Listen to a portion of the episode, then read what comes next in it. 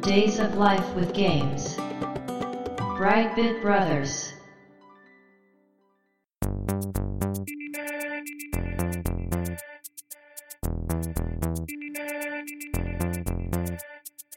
どうも、ワンピー川崎です。どうも、2P 長谷川です。この番組はかつてゲーム少年だったワンピー川崎と 2P 長谷川の2人がゲームにまつわる様々な話題で古きを訪ねて新しきを知る番組です。はい。ということで、ブライトビットブラザーズステージ35です。うんはい。今回も、 引き続きときめきメモリアルの話、まだゲーム自体の話に全く入れていないんですが、えー今回、はようやくゲーム内容についてね、うん。話していきたいと思いますんで。はい。いやー、まさかね、2本撮りぐらいは覚悟してたんですが、うん。まさか3本目に突入するとはね。ドラクエがね、はい。ドラクエをやるならもう、1、2、3やらないとということでね、うん。うん。 3本連続更新みたいなことしましたけども、はい。まさか1タイトルでね、うん。ここまで長くなるとは。まあまあ、ディスク5枚組に比べればまだマシなんですけ確かにね。。どねまあでは、歴史を変えたゲームですからね。。あ、そううです。まあね、本当長谷川さんにそう言っていただけるとね、うん。こちらとしては助かるんですが、まあ確かにね、本当これ、まあどっかで話すかもしれないですけど、ゲームジャンルとしてね、うん。メトロイドとドラキュラがうんメトロイドバニアと呼ばれるようになったのと同じく、はい。ときめきメモリアルもその恋愛シミュレーションゲームというジャンルでくくられてはいますけど、うん。私的にはもうときメモというジャンルで呼ばれてもいいんじゃないかと。うーん。なるほど。うん。だからストリートファイターのね、あの、うん。こう戦う格闘ゲームというのもあれももうストリートファイターですから、ジャンルとしては。あれと同じくね、ときメモも、うん。まあ自分のパラメータを上げて女の子を攻略するというゲームはときメモの後にたくさん作られてまして、分。うん。まあ、一ジャンルのパイオニアとしては、うん。それぐらいのまあ価値のあるゲームだろうなとは思ってますね。はい。まあ、というわけで今回、うんやっと一作目のね、はい。そのゲーム内容という、長谷川さんがまだ知らない システムね。システムの部分ねう、ん。弾を転がすだけじゃないぞとっ ていう。もうなぜか偏ってそういう知識だけ持ってる から、まあそのシステムの話とキャラクターの話をね、していきたいと思いますので、はい。今よ回もよろしくお願いします。ろしくお願いします。 Days of Life with Games. Brightbit Brothers. じゃあ、ゲームシステムの話をしていきたいんですが、はい。でまあ、その前にね、ゲーム内容というかね、どういうゲームかっていうのをもうちょっと話さないと、システムの話に入れないので、まあ、ここら辺を話していきたいと思うんですが、えーまずね、プレイヤーはですね、架空うのん高校である、うん。私立きらめき高校に入学した男子生徒です。うん。うん。で、この学校にはですね、卒業式の日に校庭の外れにある伝説の木の下で、うん女の子から告白されて生まれたカップルは永遠に幸せになるといううーん。伝。統の伝説があります。はいはいはい。その高校に入学した主人公が高校生活の中でね、勉強、スポーツ、部活動に取り組みながらうん。人間としての能力を高め、うん。その中で女の子たちと交流して仲良くなり、うん。卒業式の日に伝説の木の下で女の子から告白を受けることが目的のゲームです。うーん。うん、うん、そうなると、はい。藤崎しおりははい。何なんですかこれはですね、当初のゲームの目的として設定されてるわけですね。うん。ゲームが始まった時に何をしていいかわからないっていうことを避けるためにも目標が必要じゃないですか。うん、うん、うん。で、最初からいる目標の女の子が藤崎勝利です。それ、あれなんか、幼馴染とかじゃなかった。そううです。ああ、それ合ってるんだ。合ってます。うん、うん。幼馴染で憧れのヒロイン藤崎勝利。あ、じゃあ、そうなんですね。とりあえず、藤崎さんの目を引けるより、まずは遊んでみたら、みたいな。そうです。でね、これ面白いのがね、普通こういうヒロインキャラっていうのは、うん。まあ、チュートリアルというか当初の目標キャラであって、うん、うんうん。簡。単に仲良くなってクリアできる子であると思うじゃないですか。うん、うん、ところが藤崎しおりは、うん。うん。一部の人からはラスボスと呼ばれてまして、うん。一番クリアするのが難しいと言われるキャラクタああ、そうなんですー。ね。はい。。なぜかというと、容姿端麗、うん。勉強も、うん。クラブも、すべてできる。へえ。で、彼女自身の男性に対する理想もすごく高い。あ同じく運動もできて勉強もできる男の子が好きということで、パラメーターをまんべんなく開ける必要があるわけですね。あ。うーん。これは後でシステムで説明しますけど、かなり難しいです。うーん。なので、実は最初からいて目標にするためのキャラではあるんですが、うん。難易度が高いためにラスボスと呼ばれてて、うーん。これね、PC エンジンの時のしおりが一番強いんです。あ、そうなんだ。はい。で、でプレス。ステに移植された時に弱くなりました。弱くなったというのは理想が低くなったんです。うーん。 PC エンジンの時はすごくパラメータ上げないとクリアできなかったんですが、プレイステーションになった時はちょっとパラメータ低くてもクリアできるようになってます。うーん。さすがにちょっと難しすぎるなと思っいて。やでもね、あれがね、ヒロインのやりごたえだなっていう感じはありましたけどね。なるほど。ラスボスって感じです、本当うーんで、この反省を生かしたのか知らないですけど、実はときメモ2のうん。ヒロインである子は、うん。同じく幼馴染でありながら、うん。もう花から主人公のことが大好きなので、うん。すごく簡単にクリアできるキャラです。ああ、そうなんだ。はい。へえ。あ、そこは伝統化しなかったんですね。うんなので、えー2で一番人気があるのはそのヒロインの子です。あ、そうなんですね。もう当然そうですね。もう最初からだって仲いいし、ずっと仲いいですからね。うーんしおりは、最初から冷たいです から。はい。もう有名なね、一緒に帰って噂されると恥ずかしいしっていう名言がありますから。 お前幼馴染やろっつって。うーん。ひーってなりましたよね。うんちょっと、あれですね。噂されるって思ってるあたり、ちょっと、こう、自己評価がすごい高いですね。そうなんです。だから、そういうとこも暗に感じられるんで、う。うん。こう、お高く止まりやがって的なね、ああ。感じで、まあ、いじられたりしてるわけです。うーんまあ、ほんまは、ね、優しい子なんですけど、うんうん。言葉の端々にちょっとね、そういうのが垣間見えて、うん。まあ、それが意図したものなのか、結果なのかわかんないですけど。うーん。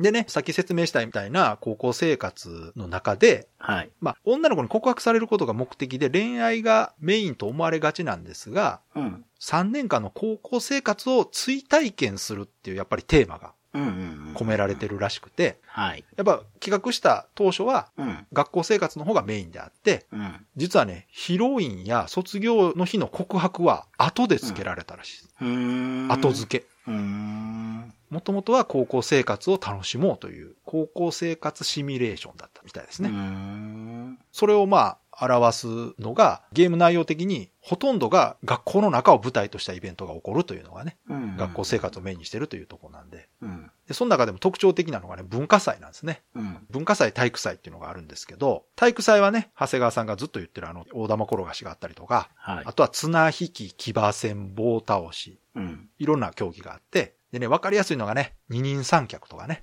あ仲良くしたい女の子がいたら、その女の子を誘って一緒に二人三脚して、あ。うん。いい成績を残すとちょっと好感度が上がるとかね。うーん。まあそういうことがあったりとか。で、このイベントでは、体育祭だと100メートルで1位になったら、女の子のときめき度が上がったりとかね、そういう効果があったりするんですけど、文化祭も同じくですね、自分が文化系のクラブに所属してたら、そこのクラブの中でのイベントがあったりとか、うん。えーそうじゃなかったとしても、女の子と一緒にね、文化祭を見て回るというイベントがあったりとか、うーん。文化祭での、そのイベントの数っていうのがすごく細かく設定されてまして、うん。ヒロインごとにその、そのヒロインとの関係がどれぐらいかでかなり細かく分岐するんですよ。うーん。で、これが、これ私も調べててびっくりしたんですけど、理論上そのパターン総数が1497通り以上。マジで ちょっと、え、それ PC エンジン版でですかそうですね。で、え、すげえ。これが、このゲームの全メッセージ量の4割がこの文化祭で使われてる。うーん。すご。しかもこの文化祭は1年に1回だけのイベントなんで、うんうんうん。ゲーム中で3回しかないんですね。へえ。で結構重要なイベントであると。うん。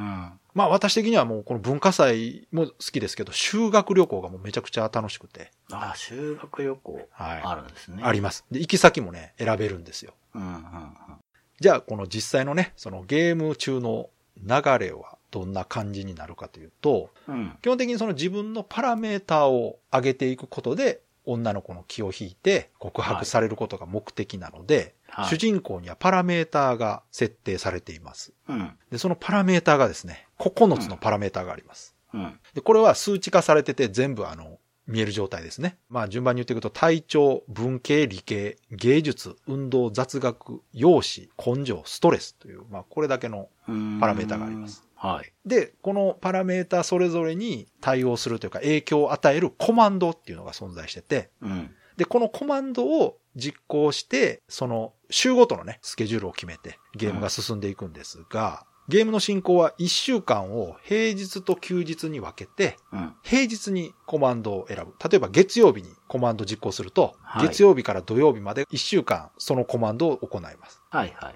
例えば、運動しようってって月曜日に運動って選ぶと、うん。 1週間運動します。うんうんで、5日分のうん。うん。成功失敗が自動でこうピコンピコンピコンって出るんですよ。うん。それはあのランダムなんですけどね。うーん。で、成功すると運動のパラメーターが上がって、うん。失敗すると、えー体調のパラメーターが下がる。うん。うん、そういう感じになってます。で、じゃあ休日になるとですね、休日は休日単体で予定を組めるんで、休日1日だけ、日曜日なら、あのね、このゲームあの週休2日じゃないんで、はいはい。土曜まで勉強して日曜だけ休みなんです よ。時代ですけどね。そうですね。そうそうそう。で、例えば日曜日にも運動しようってなったら、う。うん。日曜1回だけとしてうん。実行されるんですけども、うん。平日よりね、効果が高いんです、休日って。うーん。平日のね、4倍ぐらいポイントが入るから、はい。まあ、休みの日にこう、がっつり勉強したりとかすると、パラメーターを上げやすいと。あただですね、これうん休日はですね、あ。うん。パラメーターを上げるコマンド以外にも、重要な日になってまして、うん。女の子に電話をかけてデートの約束を取り付ける日が日曜日なんです。なぜか平日は電話できないんです。え、日曜に電話して日曜、その日のうち呼びつけるんですかその日曜日に電話したら、うん。その先の休みの日にデートの予定を入あれあ、まなする。ほどね。だからもう、電話する休日は、もう電話だけで終わりです。うーん。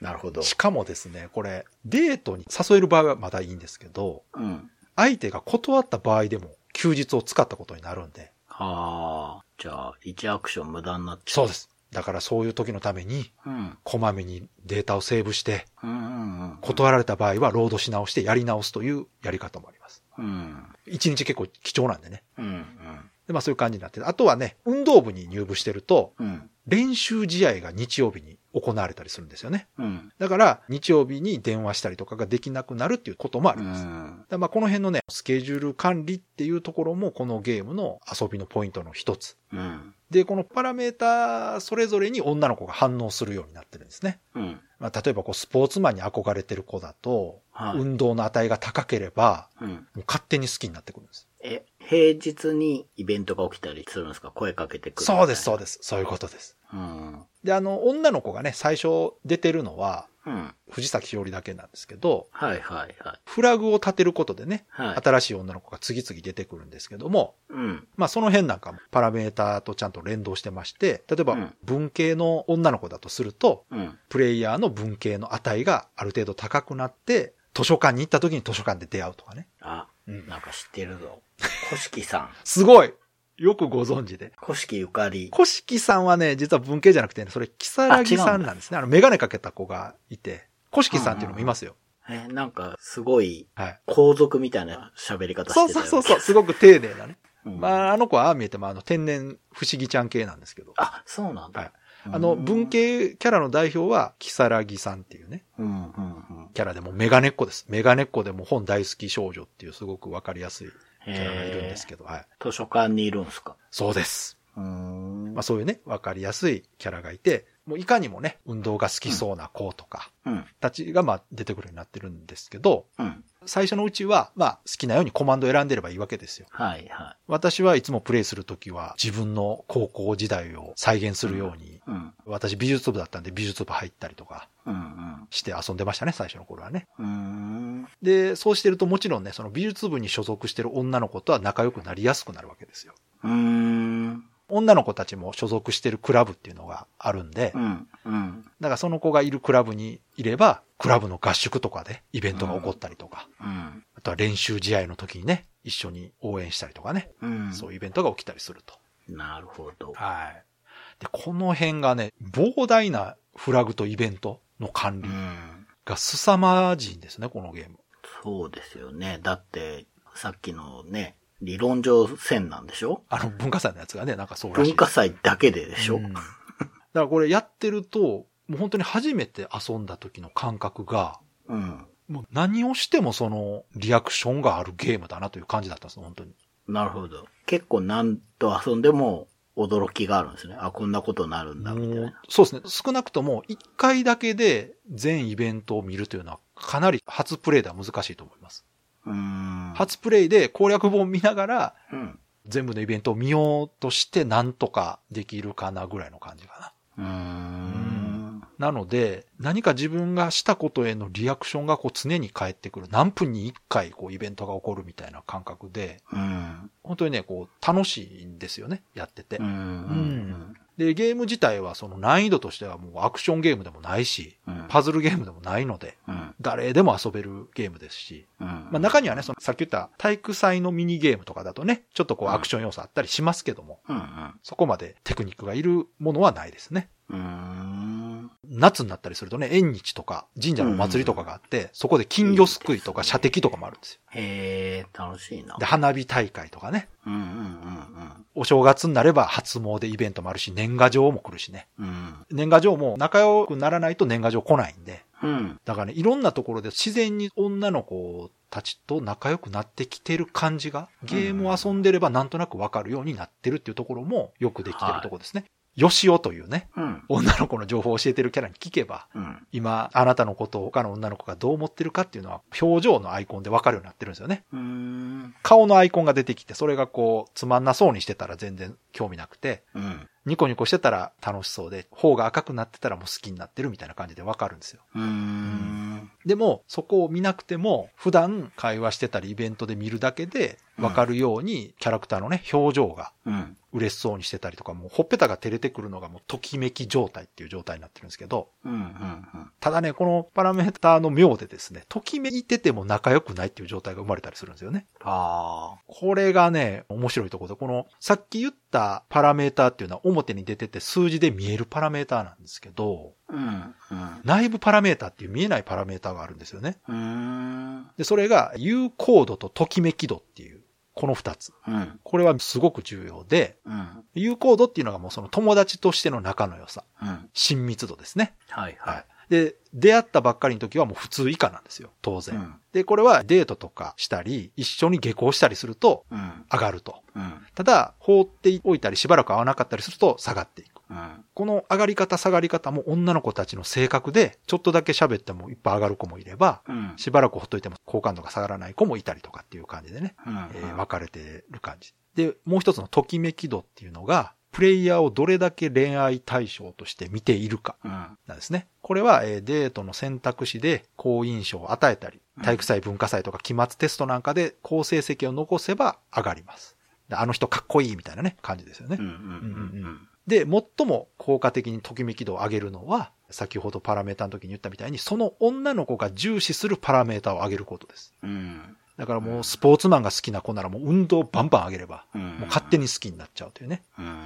で、ときめき度が下がるときは、うん。デートをすっぽかしたり、はいはい。、デートでの印象が悪かったりうん。しても、ちょっと下がるだけ。うん。一旦上がるとね、ときめき度はね、なかなか下がらないんですよ。うん。ただですね、大幅に下がることが一つだけあって、うん。それが、いわゆる爆弾が爆発するというね。はいはいはい。だね。はい。じゃあこの、ときめもの代名詞と言ってもいい爆弾ですけど、はい。これどういうもんかっていうとね、これ昇進度っていうのがあるんですよ、各種パラメータで。そこの昇進度が高くなった場合に、う。うん。女の子に爆弾がつくという状態になって、うん。で、この爆弾はですね、危ないよという、まだ状態です。うんこの爆弾が爆発するとアウトです。あ、すごい数値が下がったってこと。そうですすね。あの、有効度がある基準を下回ると昇進度になって、さらにその昇進度が下がると爆弾がつく。うん。で、これが、がね、昇進度っていうのが、まあ、デートとか下校の誘いを断ったり、うん。他の女の子と仲良くする。うん、長期間会話がないとかで昇進度が上がっていくと。うん。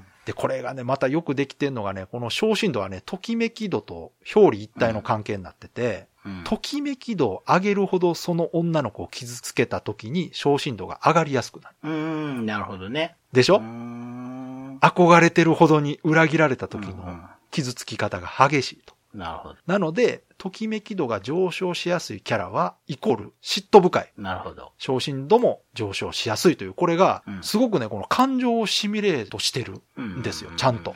うんうんうん。うんこう感覚的にも理解できるんですね、これが。うん。だから隠しパラメーターですけど、シチュエーションとかセリフとかうん表情を見てると、うん。なんとなくわかるように作られてる。すごいな。すごいんです、これ。うん。この最初の段階でこれをやれてるっていうのは、すごいちゃんと作ってある。そうですね。だってないんです。今までこんなものなかったんです。ね。うん。すごいな。本当はシューティング作るはずだっただから、まあこれってその人間の心をね、その数値化するときはに多分考えてこういう仕様になってるんだと思うんですけど、すっごく、こう、真面目にっていうか考えて作ってる感じがありますね。そうなんです。表向きナンパなんですけど、中身はうん本当にその心情シミュレーションですね。感情シミュレーションとして機能してると。うん。うん。で、じゃあこのね、一定以上小振動が溜まって爆弾が発生して、さらに小振動が上がると爆弾が爆発すると。で、爆弾 爆発するとどうなるかというと、本人を含む登場している女の子のときめきと有効度が大幅に下がる。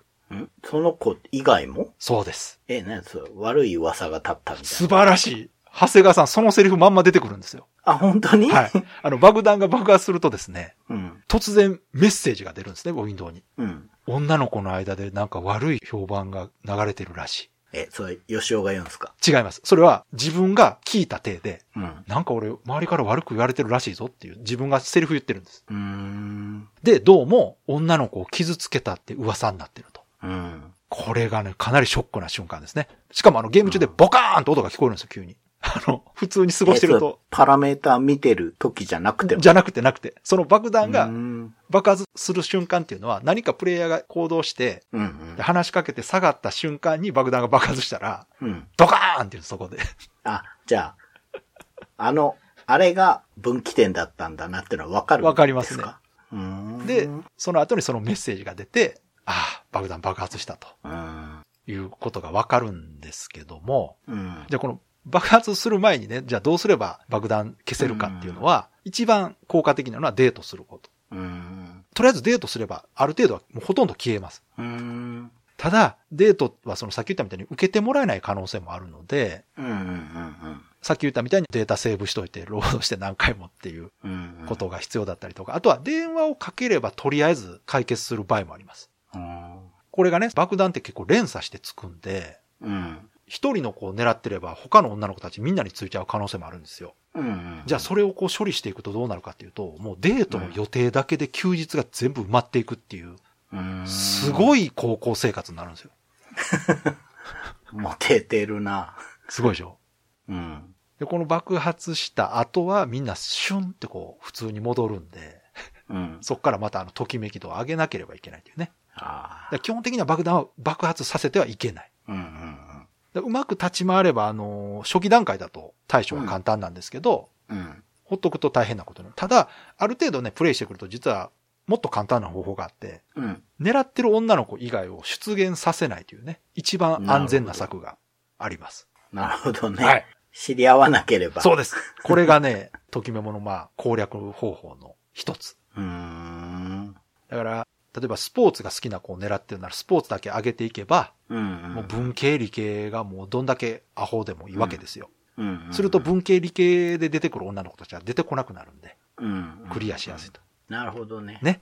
ということはですよ、うん。最初に言った藤崎しおりを狙ってる場合どうなるかと。あ、難しい。なるほどね。そういうことなんです。全部上げなきゃいけないから。そうです。う。うん。それで難易度が高いんです。その藤崎しおりが求めるパラメータ自体が高いだけではなく、うんうんうん。爆弾処理が大変なことになるというのも難易度を上げてる。うーん。いや、この辺なるもほどね、よくバランスが取れてるというか、うん。よくできてるんですよ。うー。うんん。そうか。そう聞くと、はい藤崎しおりの難易度を上げてるってことは、はいゲームシステム全体をより理解してもらいやすいから、素晴らしい。ちょっとスパルタだけど、藤崎しおりを狙っていれば、うん。キャラクターが出てくるわけです。うん、そうです自よね。然にねみんなと会えるってことですよね。なるほどね。よくできてるでしょ。すげえよくできてる。そうなんです。これはおそらく作った人は考えてやってると思います。そうでしょううんね。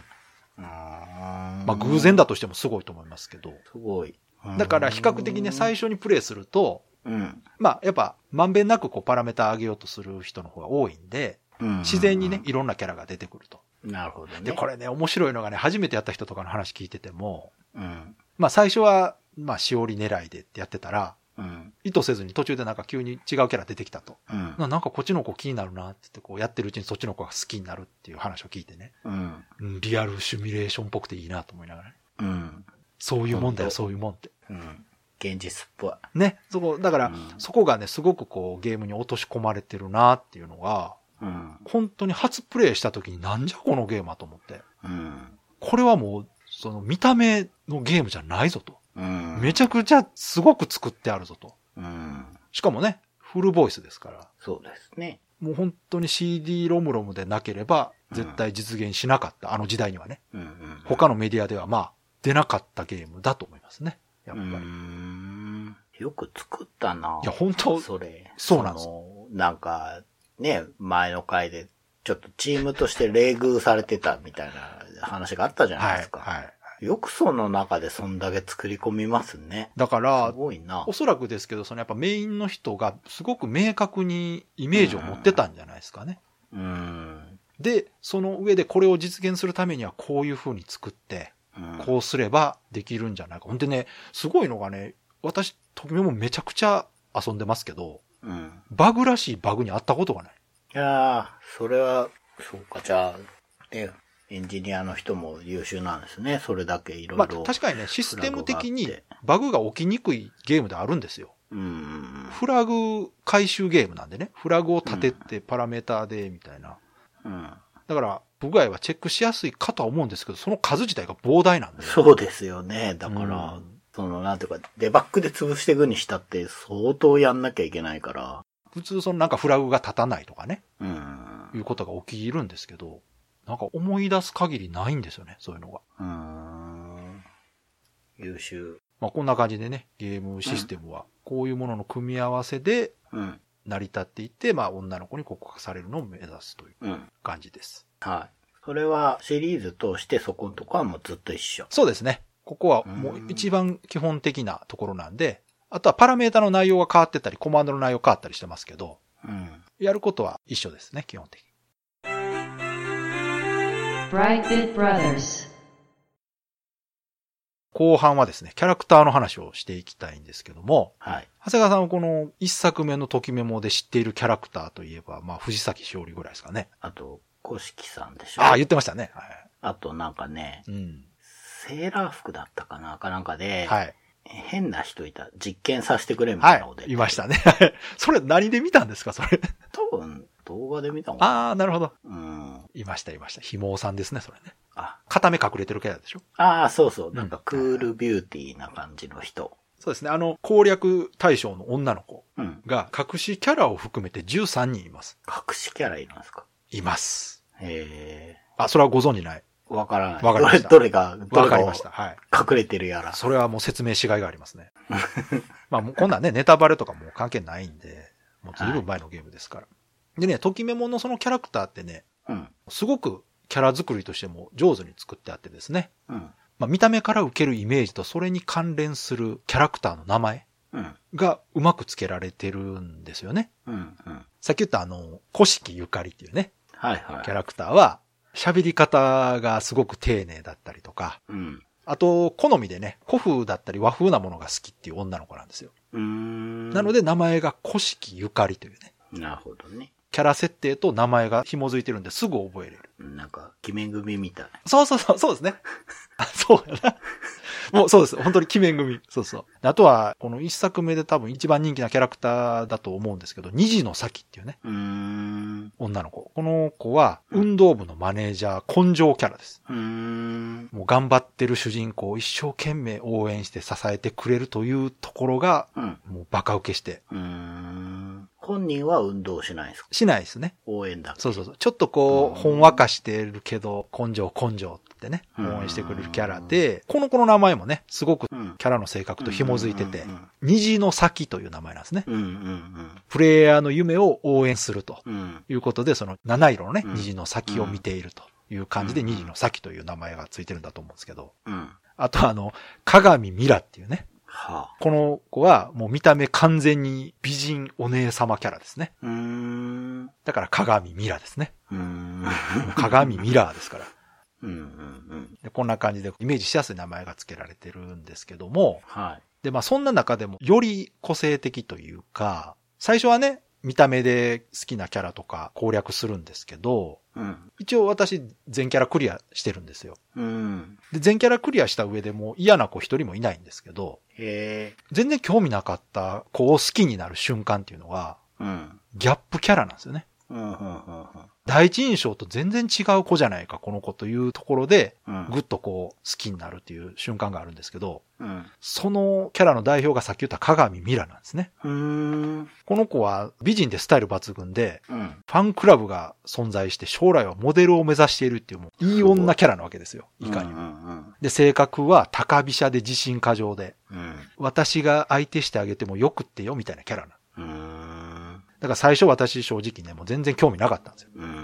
まあところがまあ全キャラクリアするためにうん。やってったらですよ。うん。仲良くなるにつれ、彼女の家庭事情が分かってきましてね。はいはい。実は母子家庭で、はい。弟が6人いる7人兄弟。とどまつとか。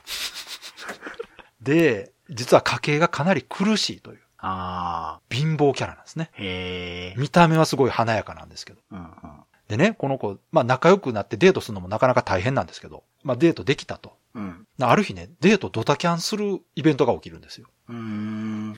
その理由が、うん。兄弟の体調が悪いからちょっと帰ってもいいかしらっていう。へえ。実はかなり家族思いで。うんあとはね、うん。うん。デートに行く場所を選べるんですね、いろいろ。うん。うん。で、ゲームセンターに行ったりできるんですよ。うん。うん。で、普段はね、実は鏡さんってゲームセンターなんかも絶対行かないんですよ。うん。ところがこれ仲良くなってくると、うん。まあ仲良くなってくると他の女の子もね、嫌なとこでも行ってくれるんですよ。うん。あなたと一緒ならまあどこでも楽しいわ的な感じでね、うん。行ってくれるようになるんですけど、この鏡さんと仲良くなってゲームセンターに行くとですね、クレーンゲームにすごく夢中になるイベントが起きる。うん。で、その理由が、うん。弟たちへの誕生日プレゼントとして景品を取ろうとしていると。はあ、いいっすね。いいでしょうん。で、実はもうこの鏡さんっていうのが、そんなに悪い子じゃないと。うん。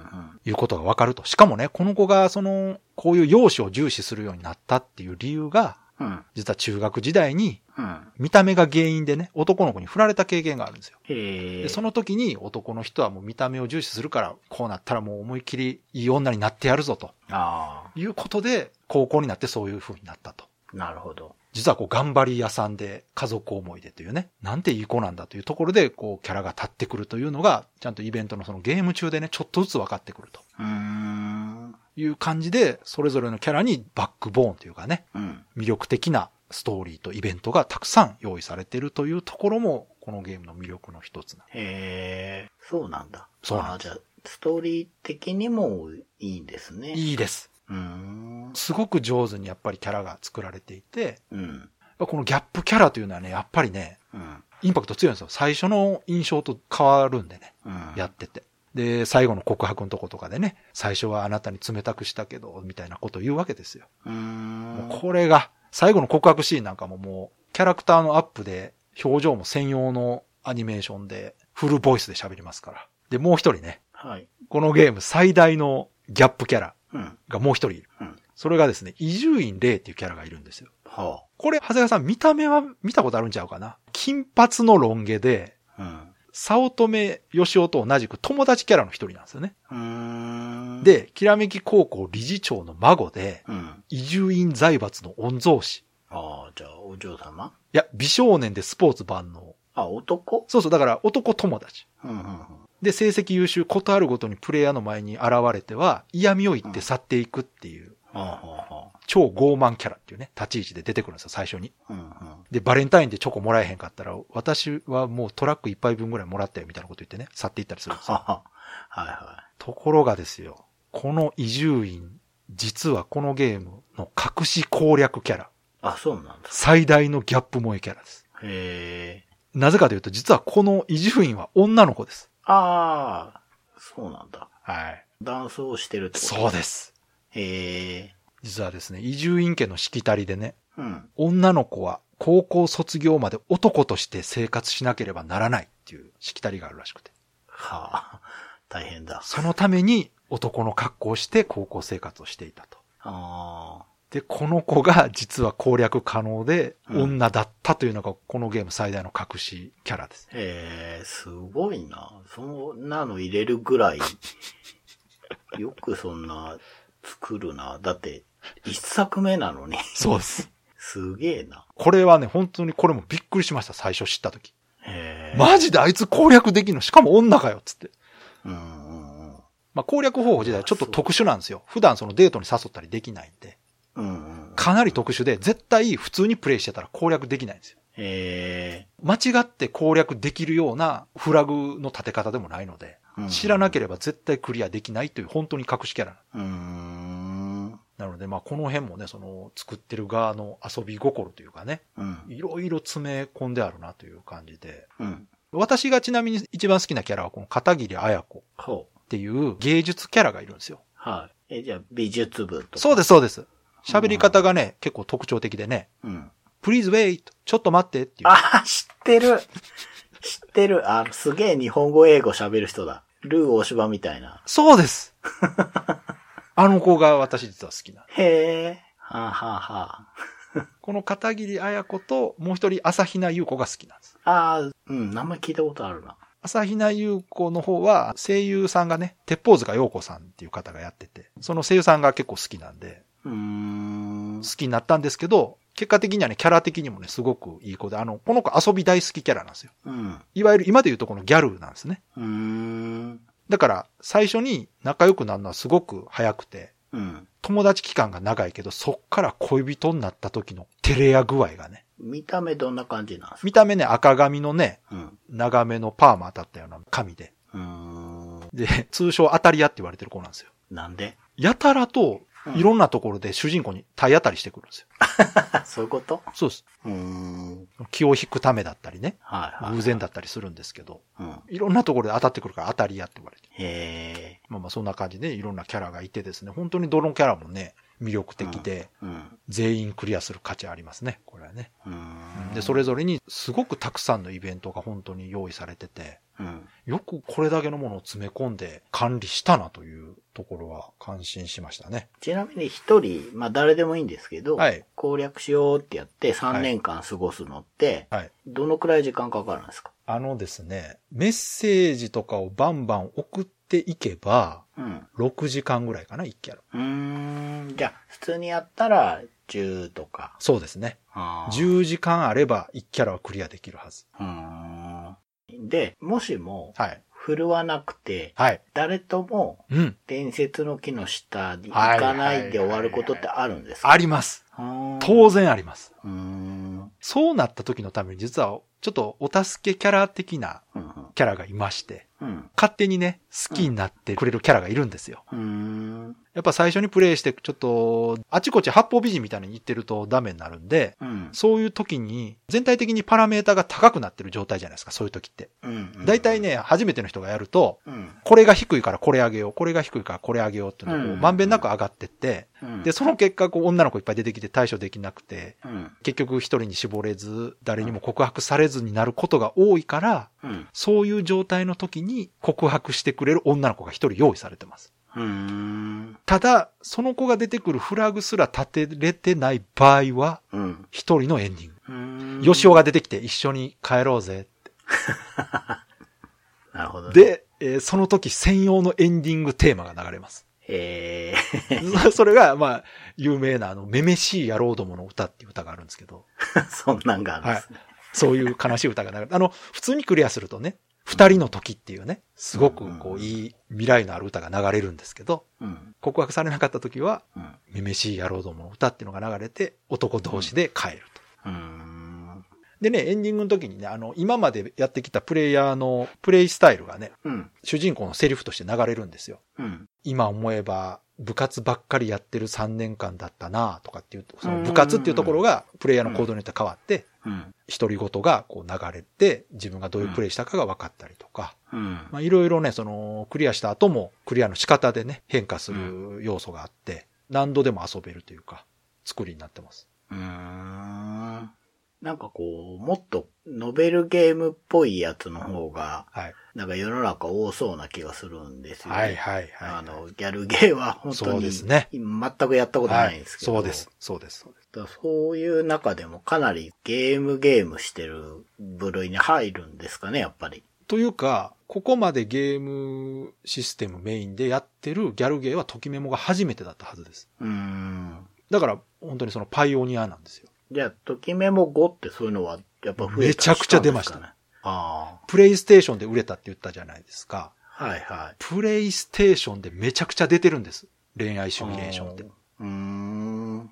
で、もうほぼ、ときメモを踏襲してるんですけど、うん。まあ、ときメモに慣れたものはないんですね。で、それはなぜかというと、はいはいはいは作るのが大変なんです。い。ですよね。あの、モンスターハンターのうん。真似をして、モンスターハンター作ろうとして作れないのと一緒です。そうですね。はい。もう全確くかにね同じことです。うん。見たから答えは分かってるんですよ。うん。で、あ、、これを作ればいいんだってのは分かるけど、実際やると作れない。うん。うん。なぜなら物量とその作り込みをちゃんとしないとダメだからですね。うんうんうん。なので結局、ときメモみたいなゲームのときメモじゃないものは出なかったんですよ。うーんただときメモからインスパイアされて、うん。売れて残っているタイトルとしては、トゥルーラブストーリーっていううん、うん。有名なゲームがあって、あれは、ときメモとは違うところを目指してうん、一ジャンルとして確立されたんですね。うーん。あれは主人公のパラメータとかないタイプのゲームなんです。うんうん。学校の中うろうろしてると、行った場所によってフラグが立って、女の子と仲良くなって恋人同士になるというゲームなんですけど、うん。パラメータを育てるというところを排除して、うん。イベントフラグを立て続けていくことで女の子と仲良くなると。うーん。だから、ときメモより簡単なんですね。うんうん。でも、ゲーム性もちゃんとあって、うん。遊び応えがあるというところで、ときめもの後ではありますけど、ちゃんと一つのギャルゲーのジャンルとして残りましたね。うー。。うん他はね、私もあの、ときめもでハマったから、うん。ときめもみたいなゲームはいっぱい買って遊びましたけど、うん。まあ、ほぼ、やっぱりいろいろとこう、問題のあるゲームが多かったですね、やっぱね。うん。頑張ってはいるけども、まあ、ときメモまではやっぱりいけないででいす、ね。いかなってなっちゃうんですね。そうです。ね。うん。だからそれ、を解決するには、キャラ数減らすしかないんですよ。うんうん。だから、、女の子キャラを3キャラぐらいに絞ってるゲームとかになってくると、比較的やっぱりよくできてるものは増えてくるんですけど、うん。なるほどね。はいまあ、人が減ればその分、その一人がそうです濃ね。くなりますけど、でもそうなると、こう、キャラクタービジネスとしては展開の幅が狭いから。まあ、それもありますけど、そのね、格闘ゲームも一緒じゃないですか。うん。今なんかやったらもうほんまに8体じゃ少ないって言われますからね、やっぱ。そうですよね。 うん、なるほどね。ううんん。そうなんですよなんか、面白そうに聞こえてきた。いやいや、お面白いですよ。本当にあの、うん今やるとね、さすがに絵の古さとか、ちょっとレスポンスの悪さ感じますけど、うん。ときめも4ね。うん、うん。 4はね、PSP ですし、うん。一番新しいタイトルなんでね、遊びやすさで言うともう抜群なんで、うん。かなりストレスフリーで遊べますから、まあ、長谷川さん携帯ゲーム好きですし、うん遊ぶなら、ときめも4あたりを遊んでもらえるとちょうどいいかなと。それ、学校はもう違うんですよね。これがね、4のいいところはですね、はい。実は世界観が繋がってるんです。あ、そうなんだ。はい。へえ。 1、2と4は繋がってるんです。 3だけ本当に違うんだ。 3はもう別世界です、あれは。ああ。だから4は、藤崎しおりの名前とか出てくるんですよ。へえ、それはちょっとグッとくるだろうな。で、伝説の木の下なわけでしょはい。でシステム的に最終的にそこに行くわけでしょはい。で、その伝説の木ってあちこちの学校にあったらどうなのって思って聞いたんですけはいど。はい。あ、そうですね。だから1作目は、きらめき高校で、伝説の木なんですけど、2作目は、響きの高校っていうところでう、ん伝説の鐘なんです。ああ、違うんだ。 なるほど。校舎の時計塔の上に鐘がついてて、はい。普段は鳴らないんですよ。ああ。でも、卒業式の日にそこで告白されて、鐘が鳴ったら永遠に幸せになれるって、エンディングで鐘が鳴るんですよ。ィわあ、ちょっといい。壊れてたはずの。鐘が鳴ったって言って、へえ。で、女の子が嬉しいって言ってね、うん。これからもずっと一緒だよ、みたいなね。なるほど。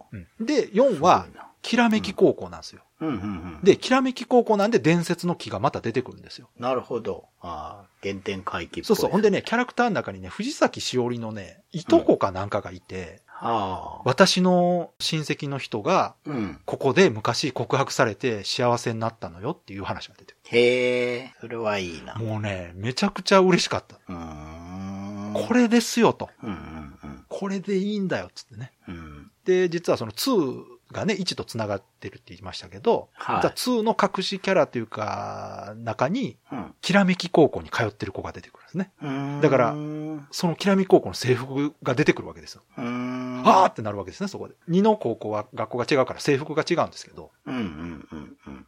そんな感じでね、ちゃんとこう世界観繋がってたりとかね、すごい。粋だな。シリーズやってるとね、ちょっとこう、嬉しいような要素が入ってたりとかね、ほんとね、うん。よくできてて、うん。他のそのギャルゲーとやっぱ一線隠してますね。うーん。ゲームとしての完成度がもう、桁違いです、やっぱ。うん。だからそれは伝わりました。そうなんです。そりゃ3回に分ける必要があります よ。でね、その他のゲームと比べてやっぱこう感情を揺さぶられ具合が違うんですよ、やっぱり。うーん。ドラクエとかもね、すごく感動はするんですけど、うん。まあ一つのお話をこう読み切ったって感じじゃないですか。はいはいはいはい。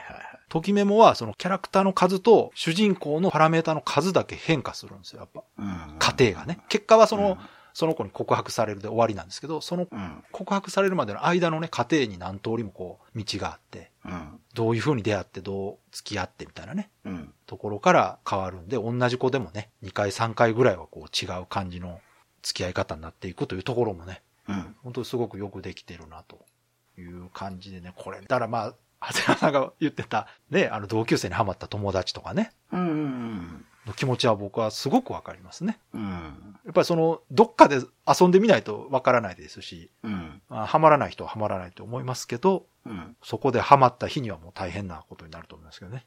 まあ、私もだから、ときメモにハマって初めて同人誌作りましたからね。はは、なるほどね。ん。そっか。うん。いや、あの、話しながら、うん。すごいフラッシュバックしたんですけど、うん。前の会社の先輩で、うん。ときめもめちゃくちゃ好きな人いましおおた。あ、そうですか。うん。で、言ったらあれですけど、本人すごいシュッとしてモテそうな人なんですよ。なるほど。だから、そんなんやってると全然思わなくて。へで、なんかの表紙にその話になって、うん。 なんかすごいふざけてやってんじゃないから、みたい な。マジでかっこいい。あの本当に、本当に面白くて何周もしてるから、みたいなことを言ってたのを 思い出しましそた。それは本当に好きな人ですね。その、うん。なんか話題になってるからとか、うん。女の子のゲームだからとかじゃないってことが言いたいわけでしょそうそうそう。わかるでね、多分もしかしたら2が出たぐらいかな、もっと後が3かうな、んのタイミングかなんかで、うん多分話したんだと思うんですようんうん。うんね。でなんでかっていうと、俺 PC エンジンの時からやってるからって言ってたうん。のは、絶対。 そう、覚えてて言いたくなる。もう私もね、それ何回も言ったことある。そうそう、最初から面白いからずっとやってる。わかる。その流行りとかみたいね。なそんなんじゃないぞと。うん。いや、めっちゃ気持ちわかりますよ。あの、だから私もプレステ版が売れた時に、うんうん。いや、本当のしおりは PC エンジン版やぞ と。そんなにこんな安軽いくない女じゃないんだと。なるほど、なるほど。本当のしおりをクリアするならば、PC エンジン版をやれと思いましたね。なんか、それも言ってたような気がする なやばいこんなもんじゃねえみたいなことなんか言ってたような気がするな。わかる わ。すごい、その人と話したいわ。 Days of Life with Games. Brightbit Brothers. ということでエンディングなんですけども、はい。えー、なんとか今回、うん。ときめきメモリアル3回目ね、うん。にして、やっとうん。終わりということで、はい。えー卒業とはい。いう感じ、もうなんとかね、終わらせた感じですけど、 本当はね、もうちょっとあの、キャラのことを1キャラずつ紹介したいぐらいではあったんですが、もうそれはさすがにもう無理なので、そうですね。ただまあ、ちょっとはね、うん。良さを伝えられたんじゃないかなとは思うんですけども。僕にはだいぶ伝あわあ、りよました。かったです。あの、うんキャラクターの話をね、控えめにしたのはね、やっぱゲームシステムの方をちょっと知ってほしかったんですよ、やっぱうんり。うんうんうんうんううんん。その、どうしてもね、キャラクターの部分っていうのは見た目だけで伝わるとは思うんですが、ゲームシステムっていうのが伝わりにくいんですよね、やっぱり。うん。確かにね。そこをね、どうしてもちょっと理解してほしくてですね。まあ、ただこれは話だけではどうしようもないところなので、実際やってもらうのが一番いいんですけど、うん。今遊んでもらうとなると、なかなか難しいかな。昔のハードを出してきてもらわないとちょっと遊べないかね。なんかね、移植されてもいいよ。うん。でもメーカー的になそうですね。うん。まあまあ、だから、長谷川さんには PSP のね、ときめも方を一番おすすめしますけど。なるほど。やっていただければ PSP の電池が膨らんでなきゃいい。 そうそう、ありましたね。そんなあれい。怖いな、あれ。まあ、ということで、今回はちょっと長谷川さんには申し訳ないですが、あの、いやいやいや。ね。全然。ゲーム進捗の方はちょっとお休みということで。いやいや、はい大丈夫です。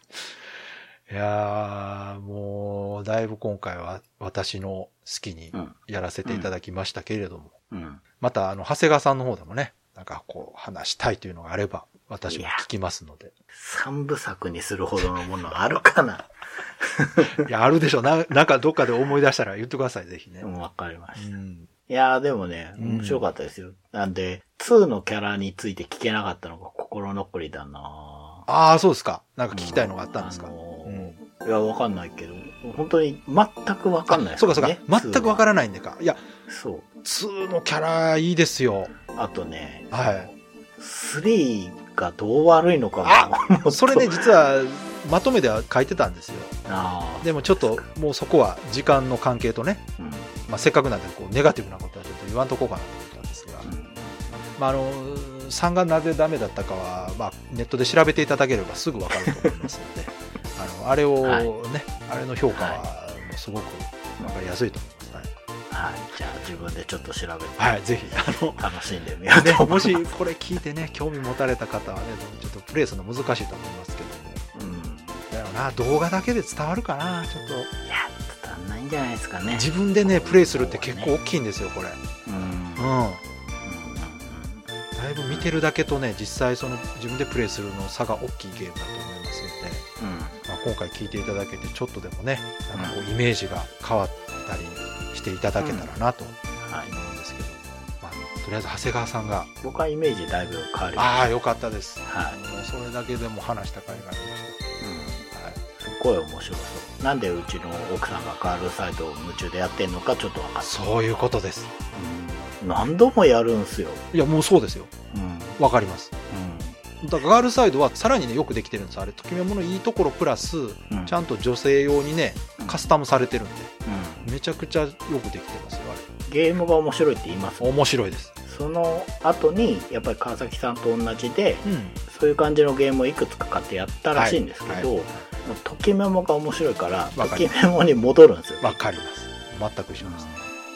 よくできてるんだなってそうです。よくわかりました。はい。うんということでね。はい。じゃあ、あの、長谷川さん、いつもはい。お願いします。はい。ブライトビットブラザーズでは番組に対するご意見ご感想、あなたのゲームの思い出やゲームにまつわるエピソードなどお便りお待ちしています。ホームページ右側のメールフォームや番組のツイッターアカウントへの DM などでお送りください。ツイートの場合は、ハッシュタグ BB ブロス。